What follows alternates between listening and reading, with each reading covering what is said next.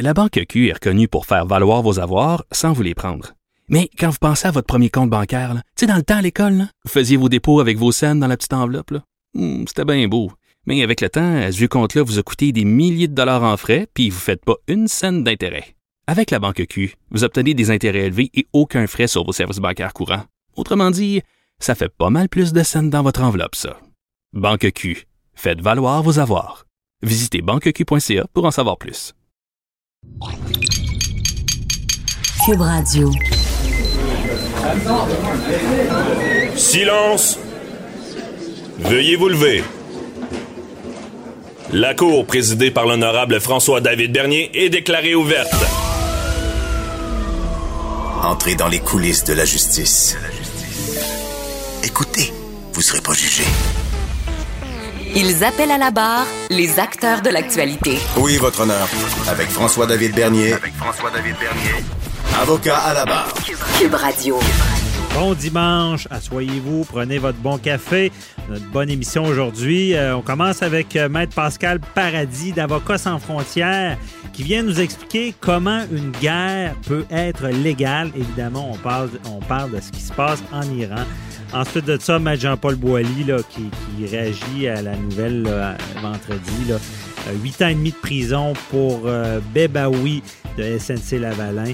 Euh, Maître Jean-Paul Rancourt qui nous parle du procès d'Harvey euh, Weinstein, comment ça se passe, la sélection du jury. Et évidemment, en fin d'émission avec Maître Boily, la, la- la réponse à vos questions, les questions du public. Votre émission commence maintenant. Vous écoutez Avocat à la barre. Cette semaine, euh, évidemment, vous avez vu dans les médias euh, l'Iran, ce qui se passe en Iran.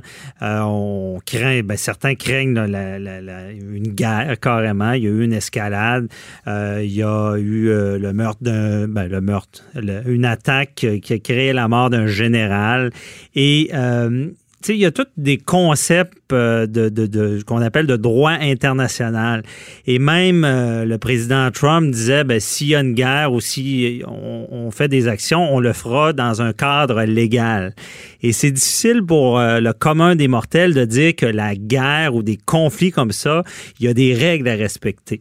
Et je suis avec Maître Pascal Paradis, directeur général d'Avocats sans frontières, et son collègue Maître Pierrick Roy, euh, qui, euh, qui travaille sur les enjeux en droit international humanitaire. Et bon, j'ai la chance de les avoir pour euh, vous faire comprendre, un peu vulgariser qu'est-ce qui se passe et c'est quoi ce droit international-là qui régit bon, la guerre. Euh, bonjour.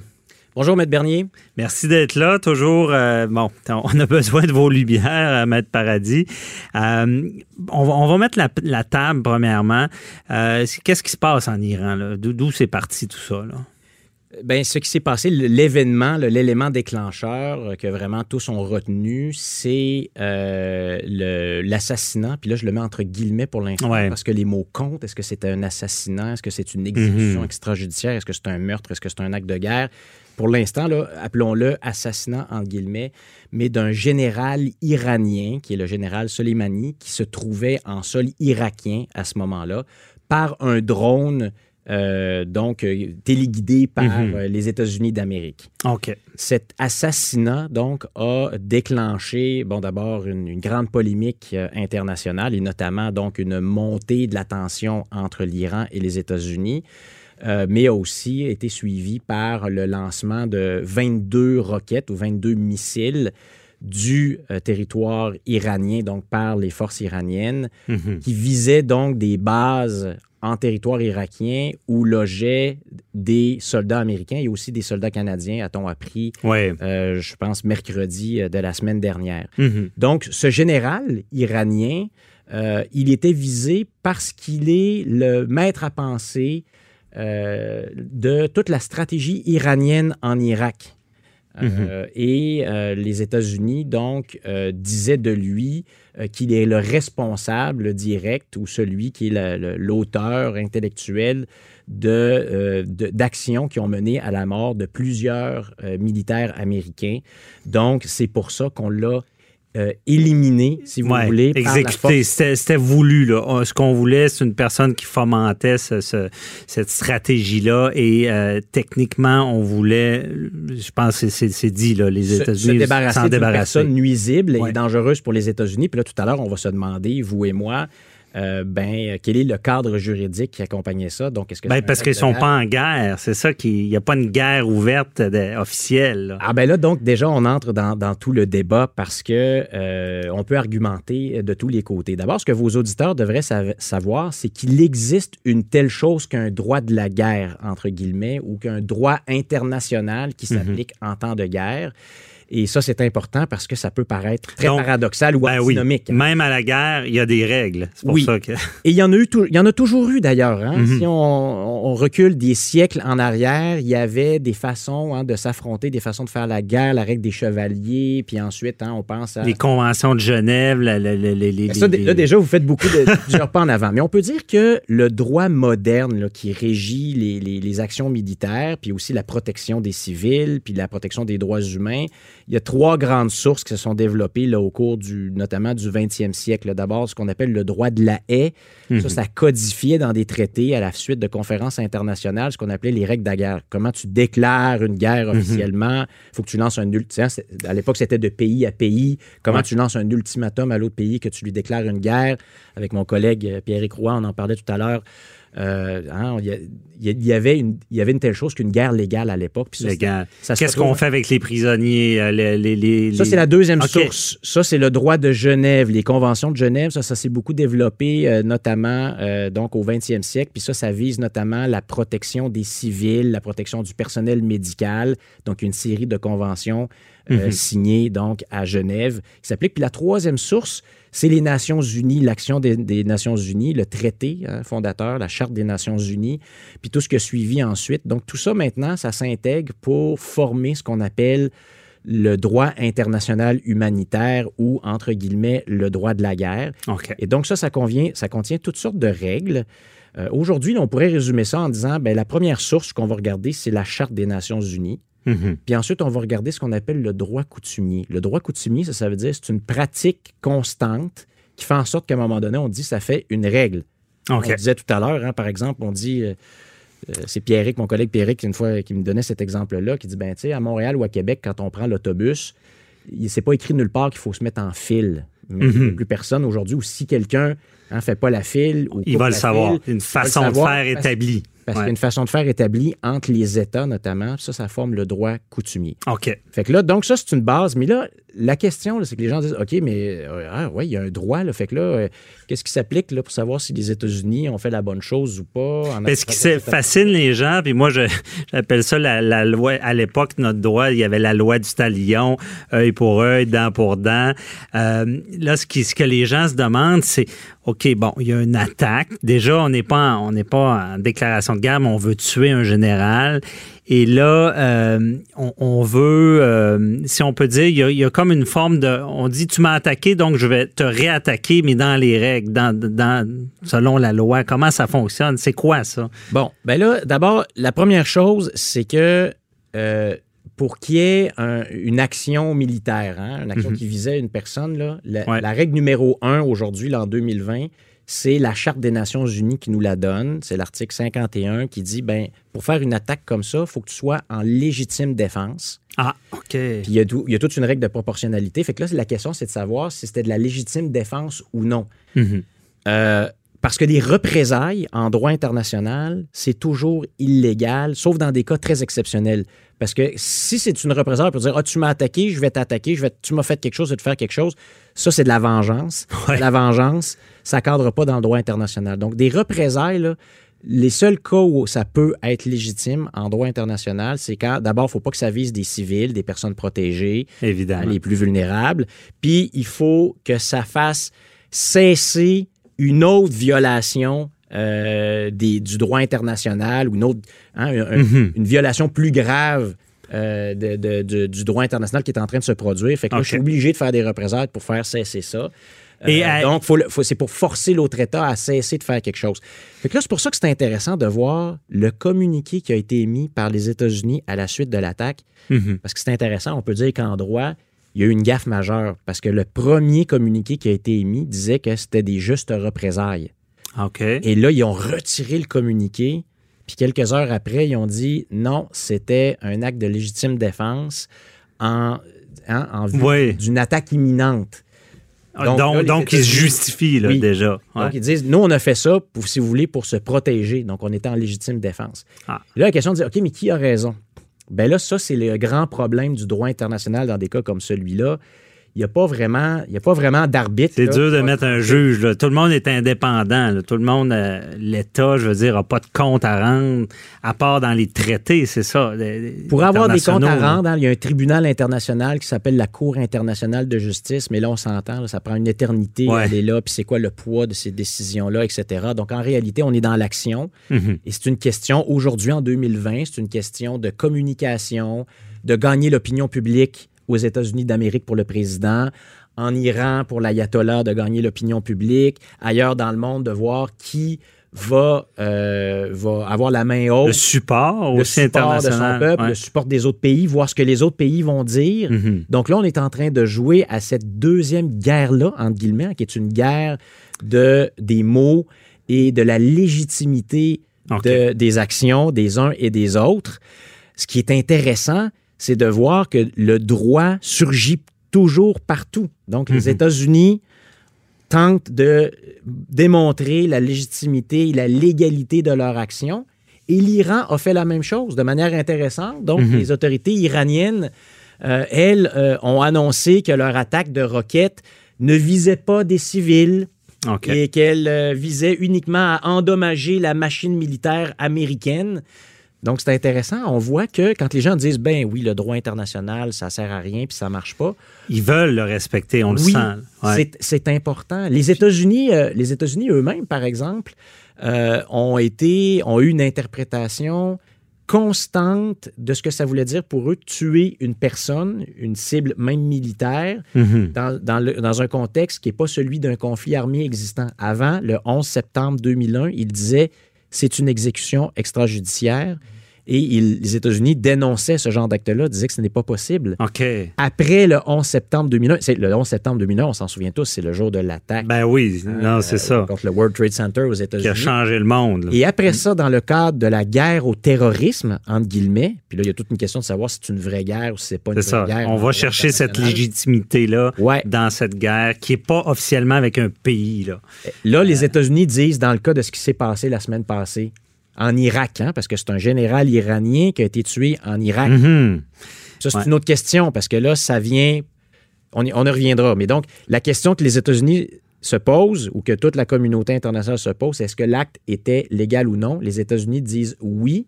Il y avait une action imminente contre nous qui se préparait. Et donc, nous avons attaqué en légitime défense.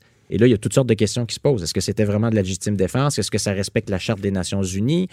Là, la question que j'étais en train d'évoquer, vu que le général était en Irak, est-ce qu'il devait y avoir un accord ou non des autorités irakiennes? Donc, il se pose toutes sortes de questions. C'est très complexe, mais déjà, on comprend mieux qu'est-ce qui se passe. Et là, là d'ailleurs, il ne nous reste plus pas beaucoup de temps, j'étire un peu, mais euh, puis en plus, là, il y a eu l'événement de, les Iraniens auraient euh, abattu, là, ce qu'on sait, euh, sans le vouloir, un avion. bon, l'avion qui s'est écrasé, là, vous avez tous vu ça. Ça, ça semble être une bévue de la guerre. Ça, peut- ça peut peut-être les amener à se raisonner. Cet événement-là tragique peut peut-être les amener à se raisonner. On sent que le ton euh, peut-être diminue. Là. Bon, selon les informations dont on dispose actuellement, là, Mhm. il semblerait qu'il y a eu une, une- une erreur absolument dramatique euh, des Iraniens, donc qui- qu'ils auraient abattu euh, l'avion. Mais là, évidemment, au moment où on se parle, il y a beaucoup d'informations qui restent. Oui, à c'est ça. mais On n'a pas toute l'information. Ce Ouais. qui est intéressant de voir, c'est que là, il y, a une, il y a une baisse de tension du vocabulaire. Et notamment, on utilise encore le droit international. Vous savez, Mhm. au, début, au milieu de la semaine, le président des États-Unis d'Amérique, Donald Trump, par, un gazouillis sur Twitter, a dit Nous allons utiliser des représailles disproportionnées visant notamment des sites culturels importants. Ça, évidemment, c'est un, c'est un, c'est un affront au droit international, puis les mots sont choisis. Mhm. Parce qu'on disait tout à l'heure, hein, l'utilisation de la force elle doit toujours. Donc, l'agression, elle, elle est toujours interdite. Puis quand tu es en légitime défense, l'utilisation de la force, elle doit être proportionnelle. Et là, tu as le président qui dit je vais utiliser une force disproportionnelle. Donc là, il, il nie le droit international. Puis il dit je vais viser des sites culturels et ça aussi, c'est absolument. À, à, la Trump, c'est ça. C'est absolument interdit. Ouais. Il y a eu un procès à la Cour pénale internationale mm -hmm. récemment d'un chef de guerre malien qui s'appelait Al-Madi, puis il a été déclaré coupable de s'être attaqué ou d'avoir planifié, commandité des attaques sur des sites culturels. Ça, tout le monde s'entend. En droit international, c'est absolument dramatique. On ne veut pas faire ça. Dramatique. à des êtres humains, d'ailleurs. Ben oui, puis en tout cas, ce qu'on, ce qu'on sent, c'est que le, le jeu s'est calmé par un événement tragique parce que ce que je comprends en droit de la guerre, si on peut dire, ce qui serait arrivé à l'avion, qui est une bévue militaire, c'est en plein ce qu'on ce qu'on veut protéger. On veut pas que ça arrive, ces événements. -là. Ben, alors, ouais. et là, et ça, là, on est en 2020. Et ça, c'est la grande différence des dernières décennies. Il y a une grande transformation des conflits. -hmm. Avant des conflits, là, typiquement, c'était d'un État à un autre, puis c'était des, c'était des militaires hein, qui, qui ouais. s'entretuaient. Là, je, je sursimplifie. -hmm. Aujourd'hui, la très, très, très grande majorité des victimes des conflits, ce sont des civils. Ce sont des personnes protégées par le droit international. Ce sont des enfants, ce sont des femmes, ce sont des personnes qui n'ont rien à voir mm -hmm. elles-mêmes avec le conflit. Ce sont toujours les principales victimes. Et vous avez raison, Maître Bernier. L'édifice du droit international vise principalement à protéger ces personnes-là euh, et à faire en sorte qu'on vive dans un monde où il y a certaines règles et on est plus en paix on respecte mieux les, droits fondamentaux des personnes, dont au premier chef le droit à la vie puis le droit à la sécurité de, ton corps et de ta personne. Mm c'est ce que vous protégez, je veux dire, euh, Avocats sans frontières, vous, protégez l'humain euh, dans ses droits. C'est sûr que c'est... En tout cas, c'est pas des événements voulus, euh, mais on comprend que les règles. Merci beaucoup. Euh, bon, on, on, a étiré un peu le temps, là, mais merci beaucoup de nous avoir mis la table, nous avoir expliqué que c'est très complexe. On pourrait en parler encore des heures. Mais déjà, on comprend mieux. on verra, on souhaitera le meilleur dans, dans ce conflit-là et que ça, ça, ça, redescende, comme on dit. Merci beaucoup à, à vous deux. Euh, Pascal Paradis, euh, directeur général d'Avocats sans frontières et qui est avec son conseiller là, qui travaille aux enjeux en droit international, euh, Pierrick Roy. Merci à vous deux et euh, bonne journée. Bye bye. Merci beaucoup. Bonne journée. Déclarez-vous solennellement de dire la vérité, toute la vérité et juste la vérité. Avocat à la barre. Avec François-David Bernier. Cette semaine, l'ancien cadre de SNC Lavalin, Sami Bebaoui, euh, reconnu coupable de fraude et de corruption en décembre dernier, on se rappelle. Euh, maintenant condamné à huit ans et demi de prison. Euh, il a été euh, retrouvé coupable des cinq chefs d'accusation qui pesaient contre lui, entre autres la corruption d'un agent public étranger, de la fraude, de la possession de biens volés. On se rappelle toute l'histoire avec euh, Kadhafi. On en parle avec notre chroniqueur, M. Jean-Paul Boilly, qui est toujours à Cuba. Pas revenu encore. Bonjour, M. Boilly. Ben oui, bonjour. J'ai pris connaissance de la nouvelle vendredi, euh, qui est tombée vendredi après-midi. Ouais. Euh, effectivement, huit ans et demi de prison, c'est pas c'est pas surprenant parce que les chefs d'accusation étaient quand même graves. Et euh, bon, il était reconnu coupable, donc euh, qui, qui a une sentence qui n'est pas une sentence bonbon tant qu'à moi, là, même si je suis pas criminaliste. Mm -hmm. Il faut comprendre que le système, la façon dont il a été installé, euh, ce monsieur-là n'a pas fait ça tout seul. Ça, c'est clair.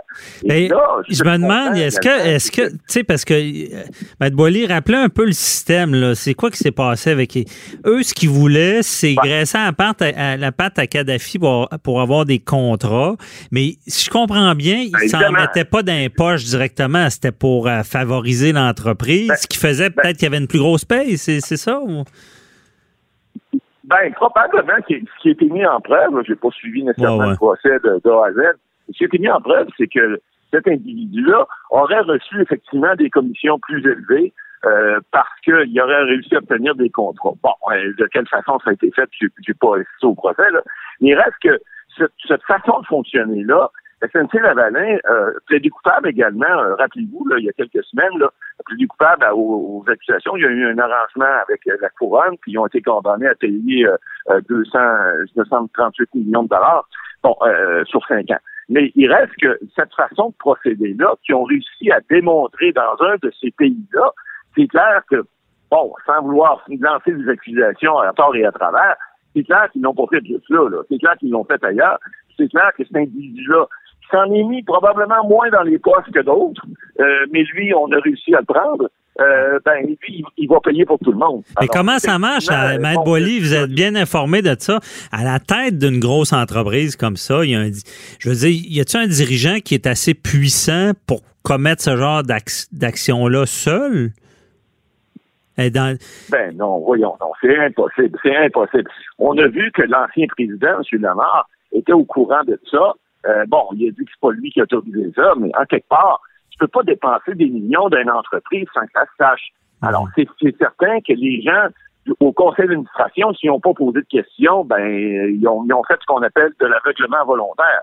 Alors, c'est clair qu'il y, y, a des gens qui étaient au courant de ce qui s'est fait, ça c'est manifeste. Et puis, est-ce que le conseil était nécessairement mis, euh, euh, euh pas mis au courant de, de, de, de ces faits et gestes-là? C'est pas impossible. Mais ça reste que ça reste très, très difficile à comprendre parce qu'on parle de millions et de millions de dollars. Et lorsqu'on est membre d'un conseil d'administration, généralement, on pose des questions. Hein? On veut savoir où est l'argent de l'entreprise, où est-ce que ça va, qu'est-ce que ça fait, est-ce qu'il va avoir des bénéfices, etc., etc. Mhm. Alors, je serais bien surpris. Moi, je pense que ce monsieur-là, il va payer pour les autres, il va payer pour le butin et demi. Évidemment, vous êtes plus familier avec le, système pénitentiaire, euh, il ne fera pas butin et demi de prison, ça, on le sait. Euh, c'est encore, euh, c'est encore le 1 sixième. Ben, je veux dire, avant, c'était un tiers. avec Harper, ça a été diminué à un sixième. Il peut demander euh, une libération conditionnelle, ce qui ne veut pas dire qu'il qui obtient, il faut qu'il soit réhabilité, il faut qu'il soit danger. Mais dans, dans des, crimes comme ça, d'habitude, ils l'obtiennent.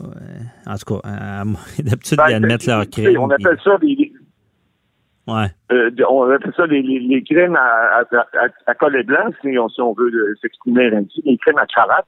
Et effectivement, les crimes financiers, bon, les gens n'ont pas nécessairement intérêt à les garder en dedans pour protéger la, la ben, C'est que c'est dur, de, la récidive est plus dure. C'est dur de recommencer si t'es plus au règne ben, d'une grosse business. Ben, c'est sûr que ben, à l'âge où cet individu est rendu là, il n'est plus chez SNC.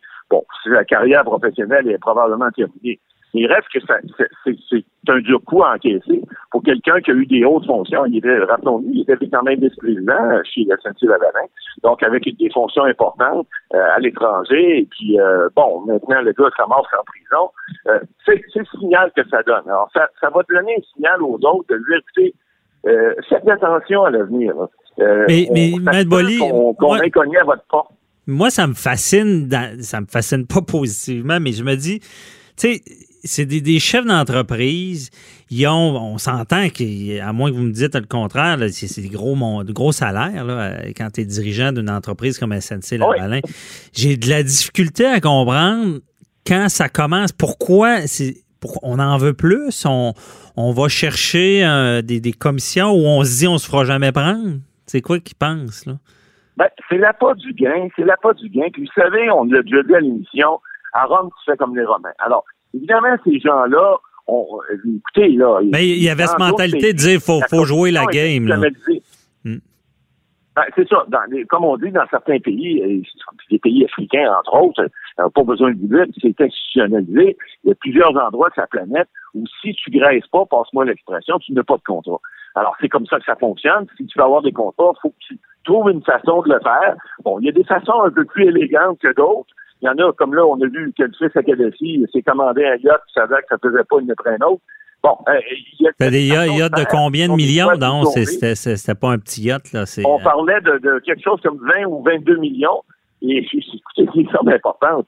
mais c'est des contrats importants aussi. Mais c'est pas grave, parce que dans ces sociétés-là, ce qu'ils font finalement, c'est qu'ils rajoutent ça au prix. Alors, c'est le, peuple qui paye pour ça. C'est pas, pas SNC Lavalin. Non, le, le, 30 millions, ça les a de commission. Ils ont rajouté ça sur le contrat. C'est probablement même au, vu et au su de ces, de ces dirigeants-là, de, de, de, ces pays-là, ces républiques de bananes-là, là, ils, sont, offerts des contrats. Ils vont dire, ben, rajoute-moi 10 là, et euh, tu me donneras ça, ça, ça, ça. Alors, c'est ce qu'ils font. Alors, c'est le peuple qui paye, puis euh, c'est le peuple qui, c'est lui qui, de, la farce là-dedans, là, qui se fait carrément avoir. Donc, c'est pour ça que ces choses-là doivent cesser, mais il reste que c'est très difficile. Hein. Vous voulez avoir des contrats, ces sociétés-là qui sont énormes, c'est des contrats majeurs, importants. On parle d'infrastructure, on parle des fois d'aménagement portuaire, euh, ferroviaire, euh, euh, nommez-les, là. C'est des contrats, c'est des milliards de dollars. Mhm. Alors, ces firmes-là veulent pas les perdre. Puis, comme on répète, ben, évidemment, c'est pas le premier, c'est pas le dernier. Ben, D'ailleurs, vous, êtes bon dans les prévisions habituellement, M. Boily, il va-tu en avoir d'autres avec SNC Lavalin? On, bon, on spécule, là. Ben, écoutez, on, spécule, mais on a déjà eu vent que Bombardier était déjà sous enquête euh, pour certains contrats qu'ils auraient octroyés à l'étranger. Alors, euh, a, peux pas, là. c'est pas qu'il y a rien qu'un Lavalin qui a fait ça au Canada, là. C'est pas vrai. On est sur la planète Terre. Puis les, Canadiens, comme bien d'autres sociétés à travers le monde, euh, qui sont fait prendre, euh, il y en a plusieurs qui ne sont pas fait prendre. On pense qu'ils ne font pas ça, mais non, oubliez ça. Là. Je ne veux pas lancer d'accusation pour rien. Non, mais, je suis convaincu qu'il y en a d'autres. Et puis, il y en a, d'autres qui vont sortir également. Mais ça pourrait être chez SNC Lavalin aussi. Parce qu'il n'a peut-être pas fait ça tout seul. Ah, ben écoutez, SNC est sur le, est sur, est sur le, présentement, il est sur le respirateur. Alors, là, ils ont, ils ont, ils ont réglé avec la couronne le, le, le, dossier principal. Mais c'est certain, si SNC Lavalin se fait reprendre dans une, dans, une, une, magouille, peu importe la façon de, faire, euh, comme ils ont fait ou comme ils pourraient faire, euh, choses qui sont illégales. Bon, et c'est certain qu'à ce moment-là, ils n'auront pas une deuxième chance. ils n'ont pas droit de le prise. Croyez-vous qu'ils sont allés après le plus gros poisson de, la mort, là, puis on a donné l'exemple avec SNC, l'entreprise est euh, plaidé coupable, puis là, on repart, puis on verra s'ils si, si, se tiennent tranquilles. C'est un peu ça qui s'est passé. Hein? Ben, oui, puis non, parce que, écoutez, c'est des preuves qui sont pas faciles à faire. D'abord, la couronne a une, sorte de preuve, vous savez, là, il va mhm. prouver hors de tout doute honneurs. Et puis, c'est des, vous savez, maintenant, bon, avec Internet, c'était plus facile. Avant, bon, euh, ça laissait pas de traces. Il y avait des messages papier, les téléphones n'étaient pas euh, nécessairement sous l'écoute. Maintenant, avec les ondes, on peut écouter à peu près tout le monde. Euh, je veux dire, je pense que la couronne a un fardeau quand même qui est difficile. La charge de trouver des, des, des, pièces à condition est, pense, beaucoup plus facile. C'est pour ça que les mentalités doivent changer. Parce que les gens qui se croyaient tout permis avant parce que ça laissait pas de traces, parce qu'on disait, OK, euh, on, se donnait rendez-vous à un endroit, il n'y avait pas d'échange de, textos ni, rien de, ça il y a une vingtaine d'années. Ben, aujourd'hui, c'est tout ça. Et malheureusement pour eux, ces gens-là, ben, si vous voulez faire de la magouille aujourd'hui, ben, watchez-vous, comme on dit, parce que ça se peut que vous vous fassiez prendre parce que les, services de, de, de, police ou de surveillance quelconque, au niveau fiscal et autres, euh, sont équipés maintenant. Ils sont peut-être pas à une pointe de tout, mais sont capables au moins de détecter ce genre de choses-là. Mhm. Puis euh, je vous gagerais, je vous gagerais un petit, un petit dollar, moi, que il va y en avoir d'autres qui vont sortir. Oui, on s'en doute. En tout cas, une chose est sûre, je pense que l'exemple est donné, huit ans et demi de prison pour un dirigeant. Je pense pas que ça va encourager quelque, quelconque dirigeant à, faire ce genre d'action-là. Pour l'exemple, je pense que le travail est fait. Merci beaucoup, euh, M. Boily. Euh, on va rester là, là. On se reparle tout à l'heure pour les questions du public. Déclarez-vous solennellement de dire la vérité, toute la vérité et juste la vérité. Avocat à la barre. Avec François-David Bernier. Gros procès américain qui a commencé cette semaine. Cette semaine.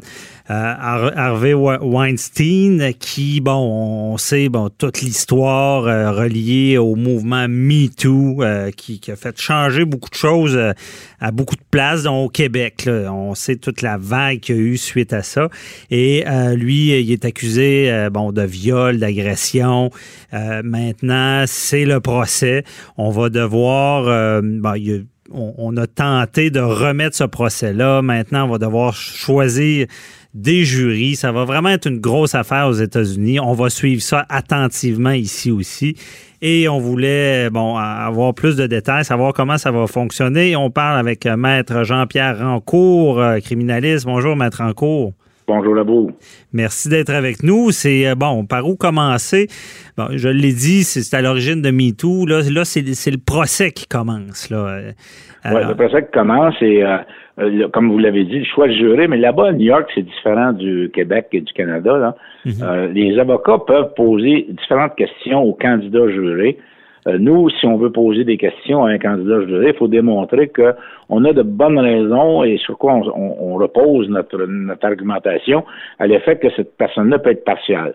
Mhm. Là-bas, ils n'ont pas besoin de faire ça, donc ils posent des questions et pour euh, genre d'aller à la pêche un peu pour savoir si ces gens-là pourraient être euh, partiels d'un côté comme de l'autre. C'est pour ça que c'est long au niveau du choix du jury. OK. Donc là-bas, on va vraiment les choisir. Ça veut dire c'est une forme d'interrogatoire, à savoir on a-tu le bon entre les mains. Là? Il y a beaucoup de latitude. Là. Oui, absolument. Plus qu'ici au Canada. Au Canada, ici, euh, il y a 20-25 ans, euh, on pouvait poser ces questions-là, mais il y a eu un arrêt de, la Cour suprême qui a dit non, il n'y a plus de, de, fishing expedition, si vous me passez mhm. l'expression. Euh, si vous voulez interroger un candidat juré, il faut que vous nous donniez au juge dire euh, c'est quoi qui me fait penser que ce gars-là peut être impartial ou cette femme-là peut être impartiale. OK. Et aux États-Unis, ils n'ont vraiment pas ce frein-là. ça se peut-tu qu'ils puissent même enquêter ces jurés? C'est juré? Oui, un, peu moins qu'avant, euh, parce que les juges ne donnent pas tellement de renseignements aux, avocats de la défense avant. Alors, euh, parce qu'avant, on donnait des renseignements, on, on, engageait des enquêteurs qui enquêtaient sur les candidats jurés. Là, on a décidé que ça ne se faisait plus. Donc, euh, les avocats de défense peuvent toujours engager des spécialistes, qui vont les aider, mais au moment des questions qu'on va poser pendant une demi-heure à un candidat juré, par exemple. Mhm. OK. C'est vraiment au moment de, cet interrogatoire-là. exact. Puis, c'est vraiment une stratégie autant de la défense que de, dans ce cas-là, les États-Unis, c'est le, poursuivant, c'est l'État. L'État, oui. Euh, c'est vraiment, on, veut trouver des candidats qui pourraient être favorables à, à notre position. Là. Dans le cas de Weinstein, euh, il, va, il va chercher des gens qui pourraient être de son côté. Là. Oui, ça va être euh, un, peu difficile pour lui. Le mieux que ses avocats puissent faire, c'est de trouver des, des, candidats juridiques qui disent bon ben moi là tout ce que j'ai entendu ou vu là-dessus à, dans les médias, je peux mettre ça de côté, je vais juger en fonction de la preuve, ça je le jure euh, sous mon serment, et, à ce moment-là c'est le meilleur qu'il peut faire. Mais aller chercher des gens qui seraient sympathiques à lui, ça va être difficile. Ouais, ça va être difficile. Puis ça peut-tu euh, être une sorte d'argumentaire de la défense de dire, ben on on peut pas penser que quelqu'un pourrait être euh, impartial à cause de la médiatisation? D'ailleurs, c'est la défense, sa première requête, ça a été d'un changement de venue d'envoyer ça ailleurs, ah. parce que c'est trop médiatisé à New York. Fait qu'on a demandé d'envoyer ça dans un autre État, euh, et le juge a refusé ça. D'ailleurs, le juge, euh, est très, très, très strict versus la défense dans ça. Première mhm. requête, changement de venue, été refusé. Deuxième requête de la défense, c'était de savoir est-ce que euh, la défense demandait à ce que les jurés, lorsqu'ils vont être choisis, soient séquestrés le temps du procès parce qu'il y a tellement de métiers. De ah ouais, parce qu'on rappelle à nos auditeurs, habituellement, ils sont séquestrés au délibéré, mais pas pendant le procès. Là, on voulait qu'ils soient séquestrés durant le procès. Oui, et, le juge a refusé ça. Euh, ça existait ici au Canada à l'époque. Mhm. Moi, j'ai pas connu ça, mais avant moi, là, euh, les jurés, lorsqu'ils étaient choisis, à partir du début du procès jusqu'à la fin, étaient séquestrés. Même dans les vieux palais de justice, le vieux palais de justice de Sherbrooke, j'ai vu ça, moi, il y avait des, une salle de délibération des jurés, il y avait des douches, il y avait des ah les jurés restaient là pendant le, temps du procès. ça devait être une job parce que quand, le procès dure euh, trois, quatre mois, là, c'est. Euh... Oui, mais dans ce temps-là, les procès étaient un peu plus vite, c'était moins long. oui, mais c'est ça. Donc euh, là, ça n'a pas passé. Ça, ça n'a pas passé. Puis là, après ça, ce qui est arrivé, et, c'est pour ça que la défense a demandé hier que le juge se récuse pour cause de partialité, parce que. Il est trop il y a une couple de jours, euh, Weinstein, il jouait avec son téléphone, il faisait des textes, puis il en recevait. Le juge l'avait averti de ne pas faire ça. Mm-hmm. Et le jour après, il a recommencé. Et là, le juge a sorti de ses gonds, il l'a enguirlandé, il lui a même menacé de l'envoyer en prison tout le temps du procès. Alors, la défense a dit, ben là, écoutez, euh, depuis le début, vous nous euh, rejetez toutes nos requêtes, puis là, vous, vous, criez après notre client. Ah. Vous n'êtes pas partial, je vous demande de vous récuser. Là, là, je pense pas que la décision soit rendue encore aujourd'hui. OK, vraiment. Et, lui, le juge sur, le banc doit se demander s'il se récuse lui-même. Oui, c'est ça qui est le problème dans les cas de récusation. Euh, au Canada comme aux États-Unis, celui qui va juger de la, la, requête en récusation, c'est lui-même qui est attaqué, le juge lui-même. Ah, C'est rare que le juge va se récuser lui-même en disant ben, je suis partial. Alors, ça me surprendrait bien qu'on euh, ait raison là-dessus. Mais si jamais le juge ne se récuse pas et qu'on fait le procès, puis qu'il est déclaré coupable, ben, ça pourrait être un point d'appel euh, éventuel. Ouais, OK. Lui, il va dire non, moi je reste là, je vais entendre. Là, on ah, fait tout le procès. Bon, il, mettons, il est, coupable. Et là, on, va se servir de ça pour aller en appel. C'est ça, pour aller en appel. Mais je pense que il, c'est les procès comme on les connaît à l'américaine. Il y a de la stratégie en arrière de tout ça. Ça va jouer dur. Ah oui, ça a commencé à jouer dur. Puis, première stratégie que, que, que Weinstein a fait, c'est s'engager une femme comme avocate. Ah oui. quand, euh, pour contre-interroger les présumées victimes, Aujourd'hui, en tout cas, ah. il y a 20 ans, c'était différent, mais aujourd'hui, on pense que c'est peut-être mieux d'avoir une femme pour contre-interroger des femmes. Ça paraît mieux devant les jurés. Alors, il y, a, il y, a, une bonne avocate. Maintenant, depuis le début, à se faire virer par le juge. Alors, jusqu'où ça va aller, on ne le sait pas. Mais euh, je suis sûr qu'on va avoir d'autres surprises.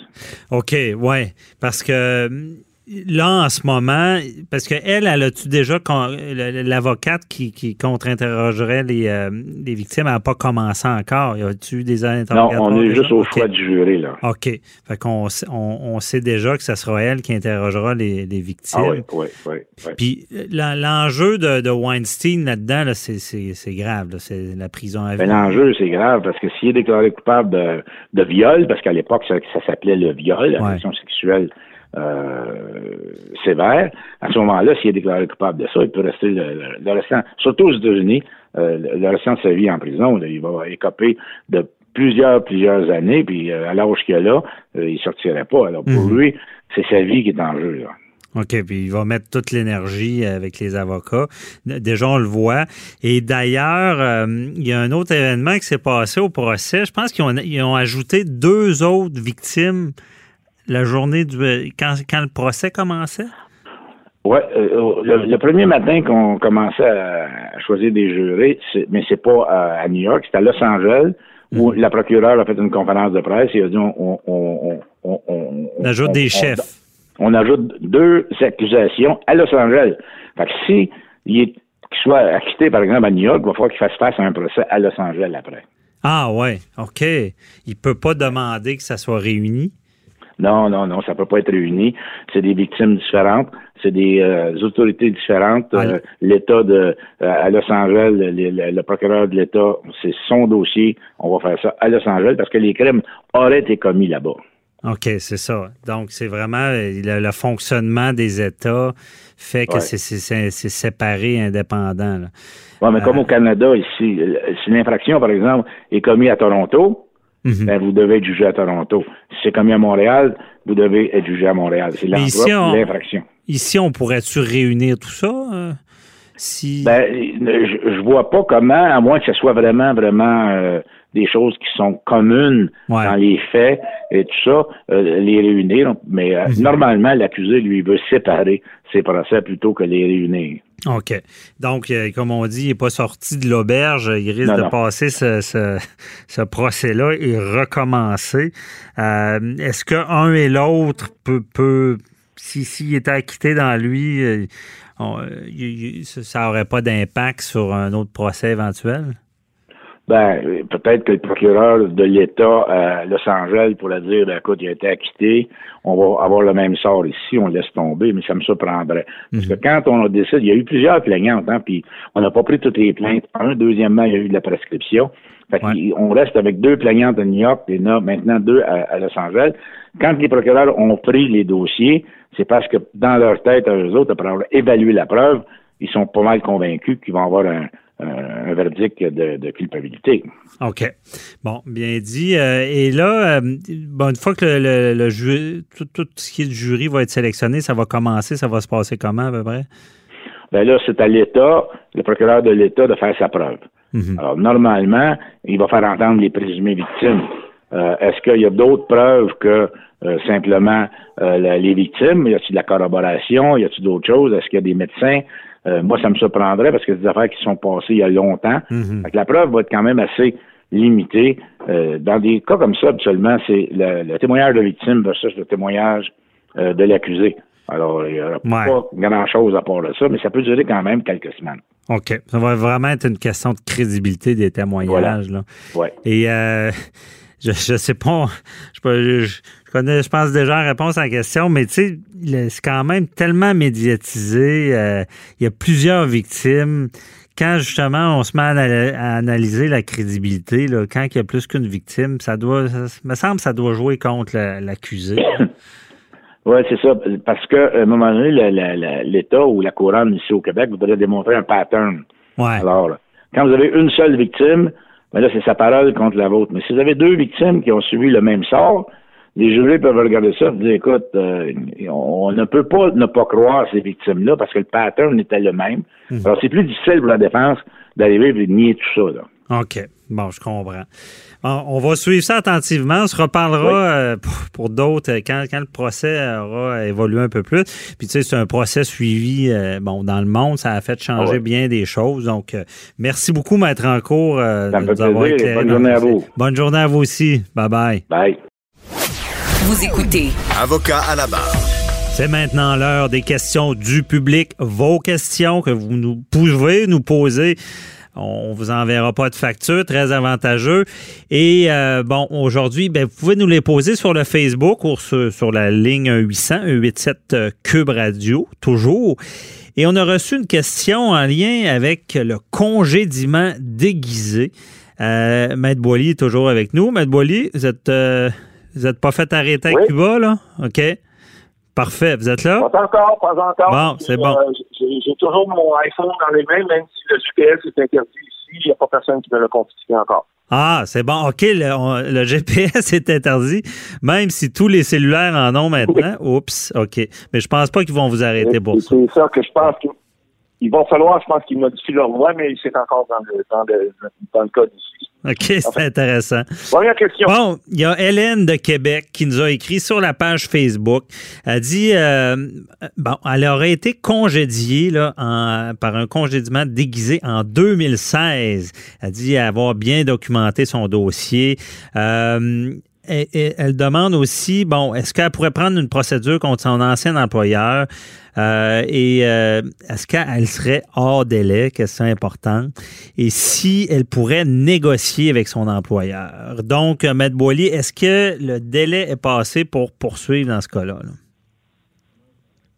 malheureusement, cette dame-là va apprendre qu'effectivement, ce qu'on lui a dit, c'est vrai. Là. Il, y a, plusieurs facettes parce qu'on ne connaît pas là, ce qu'elle faisait comme travail. Mais il reste que il y a, délai pour poursuivre euh, en vertu, par exemple, de la loi des normes du travail, si vous êtes une entreprise qui n'est pas une entreprise fédérale, parce qu'on verra tout à l'heure sur le Code canadien, c'est autre chose, le délai de 45 jours pour porter une plainte, pour que la plainte soit prise par la Commission des normes du travail et qui, vont entendre la, plainte comme telle et qui vont suivre le dossier. Alors, vous n'avez pas besoin de prendre un avocat pour ça, ça, ça se fait. Maintenant, le délai est très court, c'est 45 jours.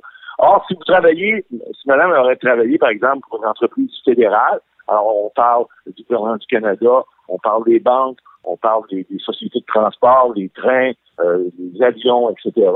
Euh, bon, euh, si c'est le cas, vous êtes couvert par le Code canadien du travail, la, partie 14 du Code, qui lui prévoit que c'est 90 jours que vous avez. Donc, c'est le double, trois mois que vous avez pour, prendre une plainte.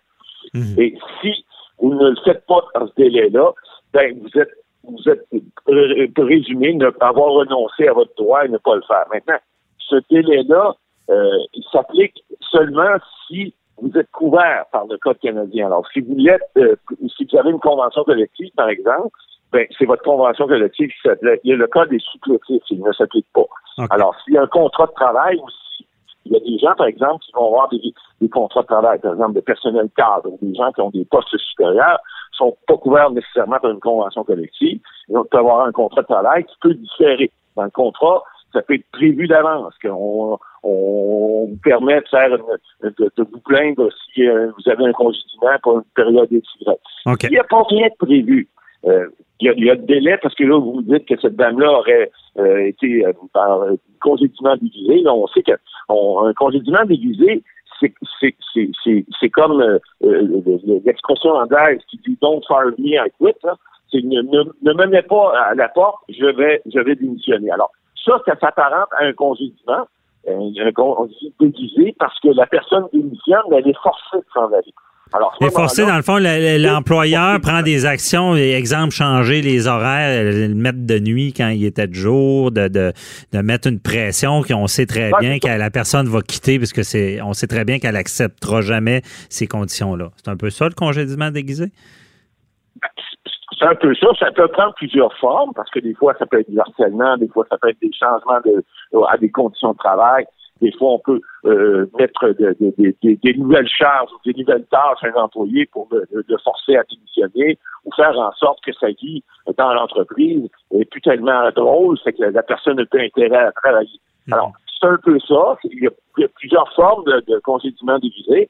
Cette dame-là, si elle a monté son dossier, probablement, parce que des fois, il faut en faire la preuve. Vous savez que lorsque vous êtes euh, démissionné, vous devez démontrer vous-même que vous avez été forcé de démissionner. Alors, le cerveau est un petit peu renversé à ce moment-là. C'est pas comme si un congédiement qui est fait de façon formelle, mais une fois que vous avez démontré ce, ce, déguisé-là, ben, ça va être à l'employeur de venir après ça démontrer que non, c'était justifié de le faire parce que vous ne pas l'affaire ou parce que vous avez mal, mal fait votre travail, vous avez fait une faute professionnelle ou autre. Mais il reste que c'est ce, genre de, de poursuite-là, euh, bon, vous, voyez que les délais sont très courts. Si ça, ne s'appliquait pas, cette dame-là serait quand même en délai parce que la prescription, la prescription dans le Code civil de trois ans pour tous les autres recours, on sait, alors elle serait déjà prescrite parce que c'est en 2016, euh, on est rendu en 2020, donc euh, on, aurait, on aurait quand même une prescription. Mais mhm. il reste que c'est, il faut comprendre que lorsqu'on est, on subit un congédiement déguisé, ben, c'est bon de consulter des fois un avocat, voir s'il n'y a pas lieu de porter une plainte rapidement, que ce soit au niveau des normes du travail ou sous le code canadien, ou encore de le faire, par exemple, avec son syndicat si, euh, si on est représenté. En, résumé, là, Code du travail, c'est un mois et demi. Alors, ah, si on est géré par le fédéral, c'est trois mois. Si on a une convention collective, il faut aller lire dedans pour savoir c'est quoi le délai. Puis si on n'est pas régi par ça du tout, on peut aller selon le code civil, puis c'est trois ans euh, de prescription. Donc, c'est, si ça vous arrive euh, euh, aux auditeurs, faut, c'est quand même court, un mois et demi. Là. Donc, pensez-y quand vous sentez qu'il y a eu un problème. c'est ça, consultez un avocat, posez-nous la question également, essayez de déterminer si ça pourrait être ce genre de congédiement-là, parce que des fois, on y pense pas, mais il y, a, certains domaines où est-ce que les délais sont très courts. C'est pas agréable, désolé, parce que dans le fond, on est en train de dire à l'auditrice que c'est prescrit. Mais là, euh, Maître Boilly a demandé, peut-tu négocier quand même avec son employeur? Ben, écoutez, euh, vous savez, des fois, les recours aux tribunaux, c'est pas toujours les solutions qui fonctionnent. Hein. Euh, il peut y avoir d'autres solutions. Je ne sais pas si c'est le cas de madame, mais si, par exemple, son dossier est bien monté, il y a des employeurs qui n'ont peut-être pas, des fois, intérêt à ce que certaines choses qu'ils ont fait deviennent publiques. fait, sortent sur la place publique. Donc, il y a peut-être des fois le pouvoir, des fois le pouvoir des médias, d'autres pouvoirs, mais euh, des fois, il y a des employeurs qui ont peut-être intérêt. Alors, tu sais, peut-être prendre rendez-vous avec votre employeur, puis peut-être voir avec lui ou elle si euh, euh, il y a moyen de vous entendre. De négocier. Parce qu'elle pourrait, moi, je savais à négocier, je dirais, elle pourrait quand même poursuivre, prendre une requête, là, ça deviendrait public, une, demande en justice, pardon. Et elle pourrait peut-être, on n'a pas le dossier, mais peut-être qu'elle a été empêchée d'agir aussi. Il y a peut-être des éléments qui fait que la prescription pourrait être interrompue. Là. Bon, elle pourrait faire valoir ça. Ça ne voudrait pas dire que ça passerait, mais ça y donnerait une force de négociation. Euh, Maître Boily, bon, ben, ça fait le tour. Euh, merci. Bon, c'est tout. Euh, on ne pourra pas faire d'autres questions, mais je pense que euh, ça répond bien à cette question-là. Et on vous souhaite bon retour. Venez-nous saint et sauve de Cuba. Puis la semaine prochaine, on se reparle en direct de Québec. Donc, bon fin, bonne fin de voyage. Bye bye, hasta luego. C'est terminé pour cette semaine. Je vous souhaite une belle semaine. On se retrouve, euh, bien évidemment, euh, samedi prochain pour une autre émission d'Avocat à la barre. Bye bye. Cette émission est maintenant disponible en podcast. Rendez-vous dans la section balado de l'application ou du site cube.radio pour une écoute sur mesure en tout temps. Cube Radio, autrement dit. Et maintenant, autrement écouté.